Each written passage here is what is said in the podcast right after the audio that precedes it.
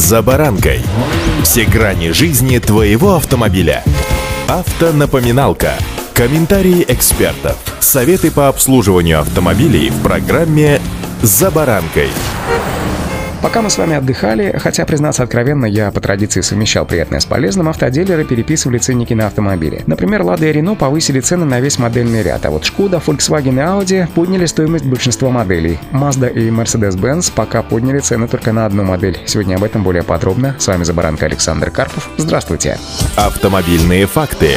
Корректировка цен связана со спадом объема продаж и подорожанием комплектующей электроники. Импортируемые и премиальные бренды дорожают быстрее ввиду привязки их к валюте и растущим налогам. Впрочем, в июне, как заявляют эксперты, рост цен продолжится. Модели будут дорожать мелкими шагами, чтобы рост цен не заблокировал спрос, отмечают автоэксперты РБК. В начале года многие предсказывали ослабление дефицита и полное насыщение потребительского спроса к весне, однако дилеры утверждают совершенно обратное. Несмотря на пополнение складов, нехватка популярных моделей все же ощущается. В том числе поэтому дилеры дилеры отказываются фиксировать цены на уже заказанные клиентами автомобили, которые часто дорожают уже после приезда. С 1 мая повысились цены на автомобили Volkswagen. В частности, стоимость Туарега выросла на 3,5%. Пола подорожала на 3%. Тигуан вырос в цене на 3,5%. Также, по словам дилеров, изменилась стоимость автомобиля марки Mercedes-Benz в среднем на 2%. Некоторые автокомпании подняли стоимость своих моделей, напомню, еще накануне праздника в конце апреля. Так, например, поступили в компании Mitsubishi, чей модельный ряд подорожал в среднем на 2%. Автомобильные факты. TV. В среднем в этом месяце цены на новые автомобили в нашей стране подрастут от 2 до 7%. В основном на стоимость автомобилей влияет ожидаемое повышение утилизационного сбора, падение курса рубля и дефицит машин у дилеров. При этом повышение утилизбора в основном должно оказать влияние на иномарки, особенно на премиум-сегмент, где дилеры ожидают самую большую прибавку в стоимости. О повышении утилизационного сбора, напомню, заговорили еще в декабре прошлого года, тогда же правительство поступил соответствующий документ, после принятия которого эта пошлина вырастет, внимание, на 25%. Пока же рынок находится в ожидании и принимает превентивные меры в виде корректировки стоимости на 1-2%. Импортируемые сегодня в нашу страну автомобили – это, как правило, нишевые бренды, не имеющие аналогов локального производства у нас. Из-за увеличения утилизбора ассортимент на рынке может сократиться. Изменения негативно скажутся в первую очередь на премиальных марках с невысокой степенью локализации. Именно эти автомобили попросту вообще рискуют исчезнуть с отечественного рынка. Сегодняшний автомобильный рынок в России очень инертный. Клиентов, готовых делать эмоциональные покупки, почти не осталось. Главные причины, по которым люди решаются на приобретение нового нового автомобиля – это низкие ставки по кредитам и привилегии при трейдине. Так что если вы задумались сменить свой автомобиль или приобрести новый, то не затягивайте. После тщательного изучения цен, а также внимательного мониторинга марк, все-таки стоит сделать выбор. И удачи!